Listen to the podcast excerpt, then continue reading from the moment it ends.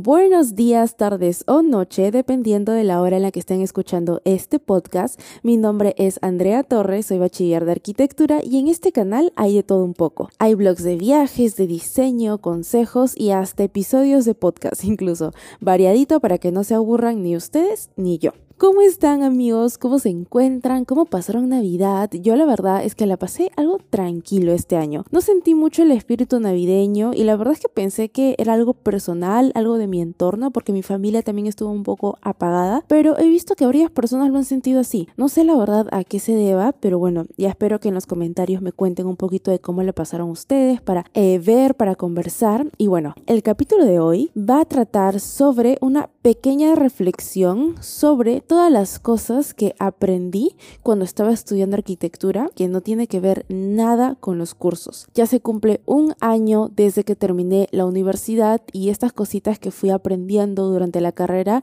realmente me han ayudado a lidiar con diferentes temas ahora que ya no soy estudiante. Y bueno, pero antes de comenzar, tengo que ser honesta con ustedes. Este no fue el podcast que grabé la semana pasada y quería subir el domingo. ¿Y por qué grabar otro? Porque están escuchando este capítulo en lugar del anterior? Pues simplemente porque no estaba feliz con el tema que había tocado la semana pasada. Como estos capítulos son eh, improvisados, no es que tenga una estructura de temas así ordenado en mi calendario, qué día tengo que grabar específicamente este tema, no, no lo tengo así, o sea, el día que me toca grabar, ahí recién decido de qué tema hablar y la semana pasada como iba a subir el capítulo justo en época navideña, la verdad es que no sabía de qué podía hablar que tuviese relación con las fiestas navideñas. No sé por qué sentí que mi tema de podcast tenía que estar relacionado a eso. Y bueno, como no se me ocurría de qué hablar, solo comencé a hablar y hablar y hablar sobre lo que sentí en el año, pero luego también hablaba sobre por qué es importante pasar tiempo en familia. O sea, ese capítulo la verdad es que no tenía ninguna estructura. O sea, ni siquiera hablaba de un tema, hablaba de varios. Y les cuento que incluso al momento de editarlo, ni yo podía escucharlo. O sea, porque me mareaba demasiado con todos los temas. Así que dije, ok, Andrea, ya deja de presionarte, acepta que no vas a subir ese capítulo ese fin de semana,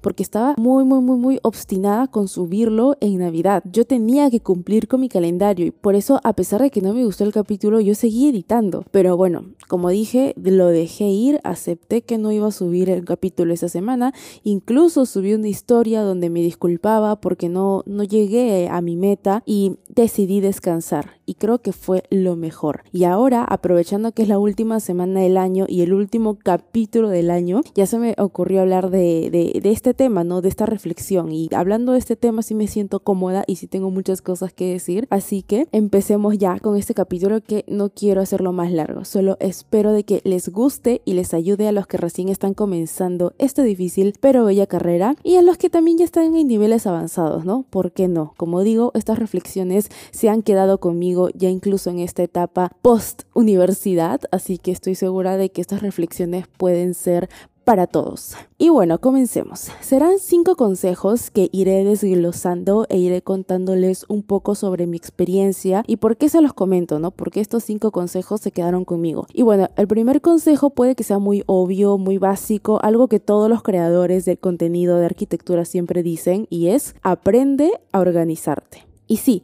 lo repito yo también porque la organización en arquitectura es clave para sobrellevar esta carrera de una mejor forma. Ya sé que hay personas únicas y diferentes que me dirán, Andrea, yo nunca me he organizado y saco buenas notas. Y bueno, digo esto porque es algo que sí me comentan en TikTok, ¿ah? Y yo les diría a esas personas que tengan cuidado porque usualmente los que me comentan eso también son de los primeros ciclos y puede que sin organización logren llevar bien el inicio de la carrera, pero ya cuando avancen y lleguen a los últimos ciclos con la tesis y cuando tengan que hacer sus prácticas, ahí, ahí quiero ver si realmente les va tan bien sin tener un sistema básico de organización. Pero bueno, regresemos al punto inicial. Organizarse tiene muchas ventajas como no olvidarte de las fechas importantes de entrega, no olvidarte de las fechas de recuperación, no olvidarte de todos los trabajos que debes realizar, qué días te debes reunir con tus grupos y también te puede ayudar a reducir esas amanecidas. Y repito, reducir, no eliminar, porque es casi imposible no amanecerse al menos una vez en la carrera, especialmente en finales. Y bueno, les cuento que yo era pésima para organizarme. Olvídense, los primeros ciclos eran un desastre. Yo no apuntaba nada, no llevaba un registro de nada, procrastinaba, pésimo, pésimo, Así que aquí les van algunos consejitos dentro de este consejo para las personas que también les cuesta organizarse. Primero, no le copien a nadie. Yo sé que hay muchas influencers, muchos creadores de contenido que suben videos a YouTube sobre organización y me incluyo en esta lista porque yo también subí mi video sobre cómo me organizaba en la universidad y estos videos pueden ser muy útiles, pero hay que saber adaptarlos a nuestro contexto. ¿Qué quiero decir con esto? A mí me pasaba que veía el video de una chica X sobre cómo se organizaba en Notion, por ejemplo, que es una página de organización, y yo qué hice, repliqué todo su sistema, desde la estructura que esta persona usaba para organizarse hasta el medio, que era este medio digital, cuando yo en su momento lo que me funcionaba mejor era escribir a papel, pero yo igual copié todo y lo único que logré con eso fue estresarme, porque primero, si eres una persona desorganizada, es muy difícil que de un día a otro ya agarres esa costumbre. Y segundo, su sistema de organización le funcionaba bien porque ella lo había adaptado a su rutina, a su personalidad, a sus metas. Cosas que obviamente eran diferentes para mí. Yo tenía otras costumbres, yo tenía otra rutina, mi carrera era diferente a la de ella. Así que yo les recomiendo, sí, ver estos videos que pueden ser muy útiles. A mí me encantan esos videos y como les digo, yo también hice uno, pero siempre hay que tener en cuenta que estos videos son inspiración, son consejos, son referentes, pero no intenten copiar exactamente lo que la otra persona hace. Prueben y vean lo que les funciona o no, y no se estresen si no pueden organizarse con la estructura que sube alguna creadora de contenido. Cada persona es diferente y va a crear un sistema en base a sus necesidades. Y recuerden ir de forma gradual también, y ahí va mi segundo consejo, que es empieza a organizarte de forma gradual. En mi video de YouTube sobre cómo me organizaba la universidad, les comentaba cómo era mi sistema. Yo tenía un calendario mensual, un calendario semanal y un to-do list enfocado a cada curso y a cada tarea de ese curso. Pero yo no comencé así. Como yo les decía, yo era una persona muy desorganizada y tardé mucho en crear este hábito de organización. Yo comencé primero con mi calendario mensual, ahí mapeando todas las fechas del mes, todas las entregas, críticas, reuniones, yo todo todo, todo, todo, todo, lo estructuraba en mi calendario mensual, lo más simple posible. Luego, cuando ya agarré esa costumbre, me di cuenta que tenía todo más ordenado si es que en el calendario mensual solo dejaba entregas importantes, fechas de entregas importantes, y en mi calendario semanal ya ahí colocaba las otras fechas secundarias, ¿no? Este, fechas de recuperación, de reuniones con grupos, y así fui incluyendo mi calendario semanal en esta estructura que fui creando. Y pasó lo mismo con los to-do list. Ese sistema yo lo comencé recién en taller 9 y lo perfeccioné en taller 10. En el taller 9 yo lo que hacía era un to-do list básico donde en una hoja colocaba todos los pendientes que tenía por curso y ya en taller lo estructuré un poquito más. O sea, ya no era un to-do list por curso, sino por plano en caso de taller. Pero bueno, no los voy a confundir explicándoles todo lo que hacía por acá. Pueden revisar el video de YouTube que hice donde les cuento cómo me organizaba mejor a detalle y también hay un regalito en ese video donde les doy gratis un calendario mensual, semanal y el to-do list que yo usaba. Así que vayan a chequearlo. Pero bueno, lo que busco al contarles todo esto es que vean que es normal tardar. O sea, no hay un tiempo exacto para que logres ser una persona organizada. Yo comencé este sistema en taller 6 y terminé de perfeccionarlo, por así decirlo, en taller 10. Así que avanza a tu ritmo no te juzgues. Y ese es mi tercer consejo. Estamos acá yendo en efecto cadena. Mi tercer y último consejo es no te juzgues, ¿ok? Vas a tener algunas recaídas, por así decirlo, respecto a este tema. No todas las semanas vas a lograr este, hacer tu to-do list. Por ejemplo, en mi caso, había semanas donde no llenaba mi calendario semanal y eso me bajoneaba bastante porque sentía que nunca iba a poder organizarme. Pero es cosa de tiempo nada más. Lo importante no es no fallar lo importante es seguir intentándolo. Así que no juzgues tu avance, celebra cada pequeño logro porque es importante. Y creo que con esos tres mini consejos termino el primer consejo general que es aprender a organizarse en la universidad. Ahora vamos con mi segunda reflexión que es las críticas no son malas. Relacionamos las críticas a algo malo Pero en arquitectura no es así. En realidad, la crítica en arquitectura son consejos que nos dan los arquitectos para mejorar nuestro proyecto. Tenemos que aprender a recibir estas críticas. No siempre nos las vamos a tomar bien. Por ejemplo, yo me retiré después de una crítica mal en taller 10, aunque bueno, fueron por diferentes factores, pero igual lloré me hizo sentir muy mal. A veces las personas creen que porque estamos en los últimos ciclos o porque ya somos egresados no nos afecta la crítica, pero no siempre es así, nos puede afectar. La diferencia con alguien que recién está empezando es quizá que no dejamos que esa crítica solo sirva para desmotivarnos. No, podemos llorar, así como ya lo hice, pero le vamos a sacar el provecho a esa crítica. Por más dura que parezca, es útil, ya que la crítica es una revisión de nuestro trabajo, no de nosotros. Por ejemplo, eso hice con taller 10. Me retiré, sí, pero repito, eso ya fueron por otros factores que conté en mi podcast en el primer capítulo. Pero cuando estuve mejorando mi proyecto, cuando me tomé este descanso de la universidad, usé los apuntes de esa crítica que me hizo llorar, porque eran consejos para el bien de mi proyecto. Y eso es algo que aprendemos con el tiempo. Con el tiempo aprendemos a gestionar mejor cómo recibimos esa nota. Al inicio, en los primeros ciclos, es muy difícil separar la crítica de nuestro proyecto con la crítica hacia nuestra persona. Y esto pasa porque la crítica afecta a nuestro ego. Y cómo no, si es que los arquitectos están criticando nuestra creación, el proyecto que nosotros diseñamos, que nació de nuestra mente. Creo que por eso al inicio es difícil separar estos conceptos, pero se aprende. A base de experiencia, con el tiempo, ustedes van a ir aprendiendo a separar dos conceptos. Van a aprender a saber cuándo una crítica es para su proyecto y cuándo una crítica es personal. Y también espero que con ayuda de este capítulo puedan aprender a gestionar mejor este tema. Recuerden, no es una crítica negativa hacia ustedes, sino una revisión para que su proyecto funcione y sea el mejor. Por más dura que parezca una crítica como la que yo tuve, igual siempre se le puede sacar provecho. Siempre. Ahora vamos con el tercer consejo, al cual ya le he dedicado un capítulo completo, pero igual es importante volver a mencionarlo, que es una nota no te define. Hablo de esto en el segundo capítulo del podcast. El capítulo se llama Hablemos del fracaso en la universidad y ahí hablo un poquito sobre este sentimiento de derrota que sentimos al desaprobar un curso y cómo no podemos dejar que nuestro valor y nuestro potencial se resuma a una nota, a un número. Y no volveré a repetir todo de nuevo, pero lo que sí me gustaría volver a mencionar es el ejercicio que les comenté que hice cuando reprobé taller 6, que fue escribir. En un papel desglosé todo lo que me había pasado ese ciclo para llegar a ese resultado negativo y eso me ayudó a ver todo lo que me había pasado en ese ciclo para que yo tuviese esa nota final. Me ayudó a entender que no desaprobé porque era mal en la carrera, porque arquitectura no era para mí. No, entendí que si obtuve ese resultado fue porque en ese ciclo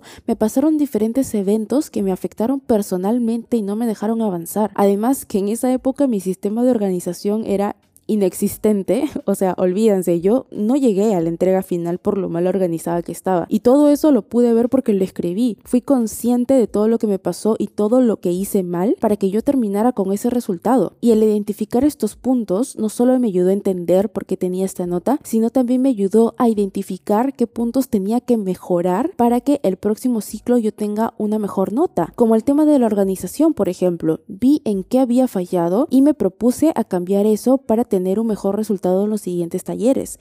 Así que yo les recomiendo mucho hacer esto, chicos. Escriban donde se sientan cómodos, en una hoja, en un Word, si les gusta más el tema digital. Pueden tener un cuaderno especial para eso o si desean solo arrancan una hoja y ahí comienzan a escribir. Eso ya es su decisión, pero inténtenlo de verdad. Van a ver lo útil que es. Y continuando con el cuarto y penúltimo consejo que tengo es aceptar y soltar.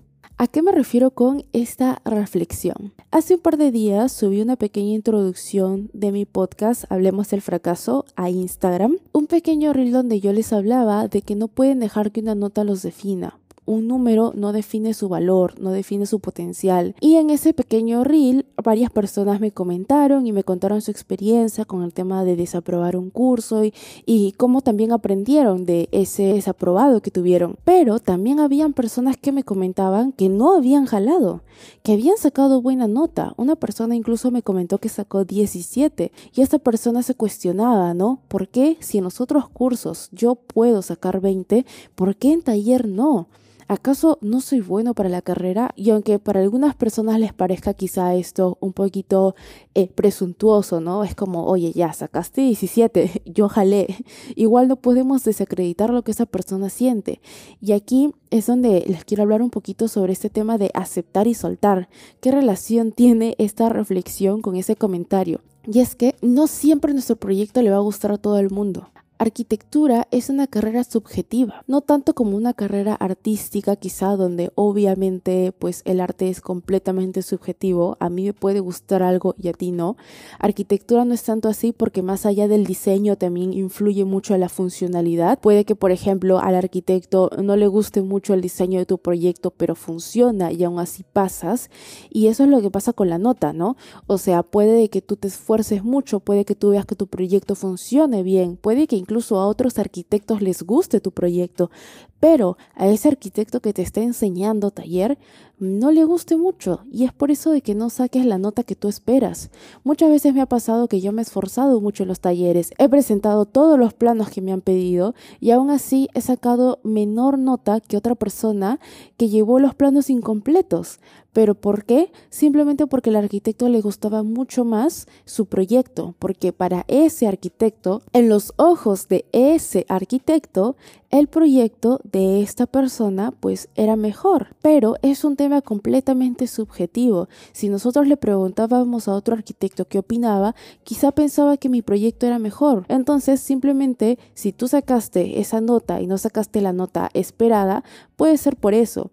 Y eso es algo que tú no puedes controlar. Hay muchas cosas que no vamos a poder controlar, que no están en nuestras manos. Así que simplemente tenemos que aceptar este resultado y soltar y dejarlo ir. No podemos dejar que esos pensamientos negativos sigan dentro de nosotros y nos sigan torturando. Ya estamos a punto de terminar la carrera y sigamos recordando ese taller, ¿no? Ese taller que yo me maté haciendo todos los planos, di lo mejor de mí y no saqué la nota que esperaba. La vida es así, chicos, no siempre vamos a tener el resultado deseado y mucho menos en arquitectura, que es una carrera subjetiva. A muchos arquitectos le va a gustar tu trabajo, a otros no le va a gustar y a la vida profesional va a ser lo mismo. Ustedes van a hacer diseños muy interesantes, muy bonitos para sus clientes, pero van a haber otras personas que vean su trabajo y digan, eso está feo.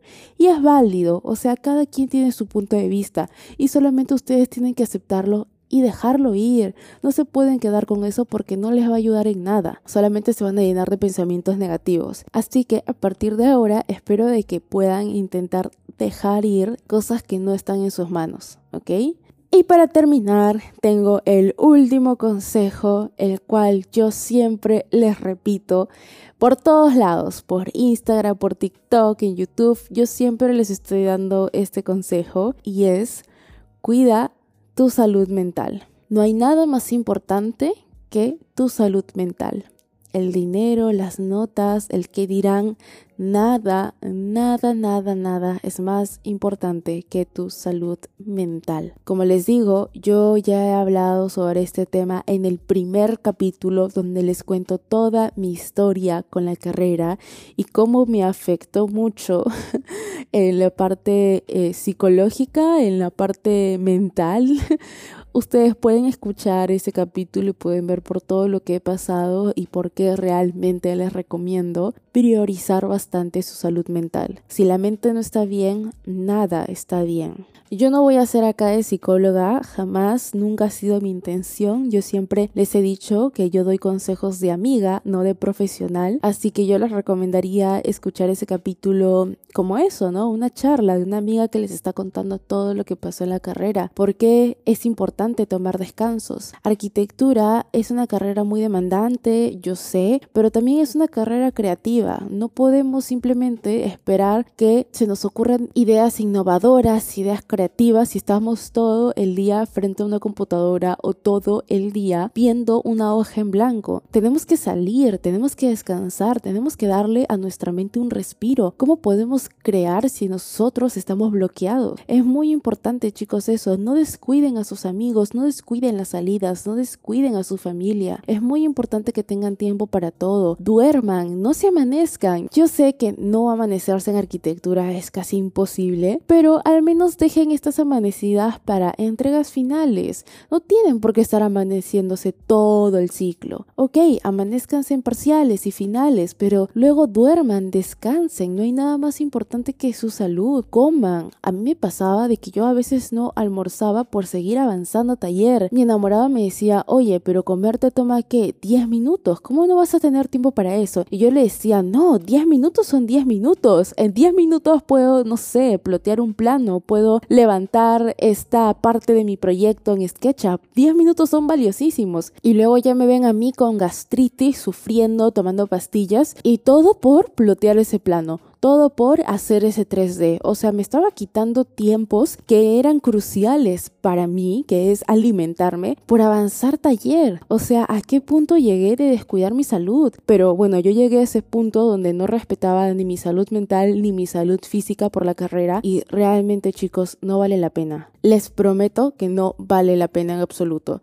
Así que por favor este 2023 prioricen bastante su salud mental, ¿ok? Intenten organizarse, intenten crear un sistema de organización que se acomode a sus necesidades para que puedan darse un espacio para ustedes. Compartir tiempo con sus seres queridos es importante, ya sea con su familia, con sus amigos, con su enamorado, enamorada, es importante. Así que no descuiden eso, ¿está bien chicos? Y con esos cinco consejos terminamos este capítulo, el último capítulo del año y les cuento, estaba pensando para el 2023 llevar este podcast a Spotify, hacerlo algo más formal no sé la verdad cómo me vaya con el tema de YouTube, eso sí lo tengo que replantear, pero el tema de los podcasts es algo que sí me ha gustado mucho hacer, que me ha gustado mucho desarrollar y me ha gustado mucho la acogida que tienen. Es increíble cómo ustedes me han dado este espacio para que yo pueda hablar de estos temas que no se hablan mucho de la carrera, así que es muy bonito para mí, muy importante ver cómo ustedes se animan a compartirme sus historias y cómo aceptan todo lo que yo les cuento y cómo no me juzgan también, ¿no? O sea, yo sé que quizá mis capítulos, lo que yo hablo sea un espacio seguro para ustedes, pero quiero que ustedes sepan también de que si yo hago esto es porque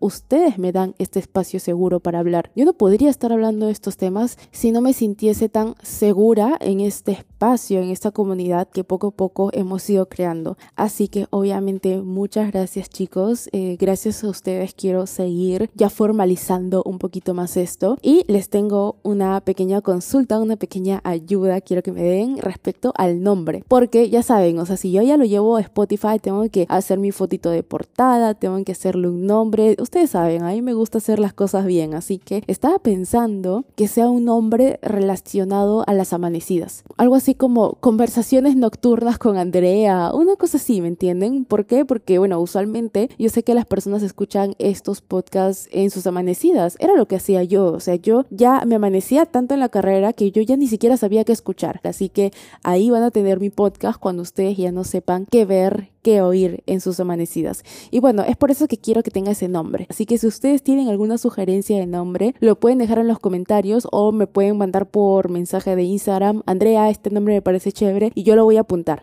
Y para finalizar, nos vamos a poner un poquito cursis y solamente quería agradecerles por este maravilloso año. Yo comencé a tomarme las redes un poquito más en serio, o sea, siendo un poquito más constante este año. Y es increíble cómo en un año hemos logrado tanto. Las redes pueden ser un lugar muy oscuro.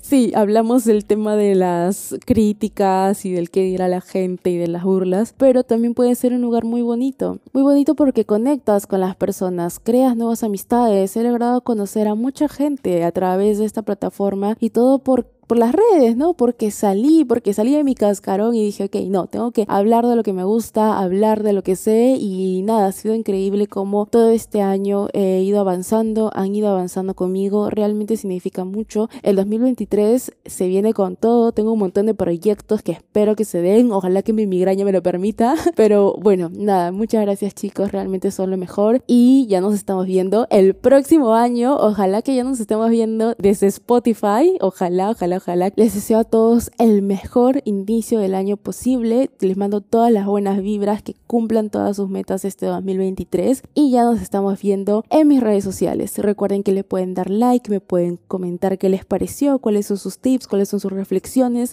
qué nombre me dan para mi podcast y también se pueden suscribir. Recuerden suscribirse para no dejar YouTube abandonado, para seguir con, con esta meta. Y bueno, ya nos estamos viendo. Adiós.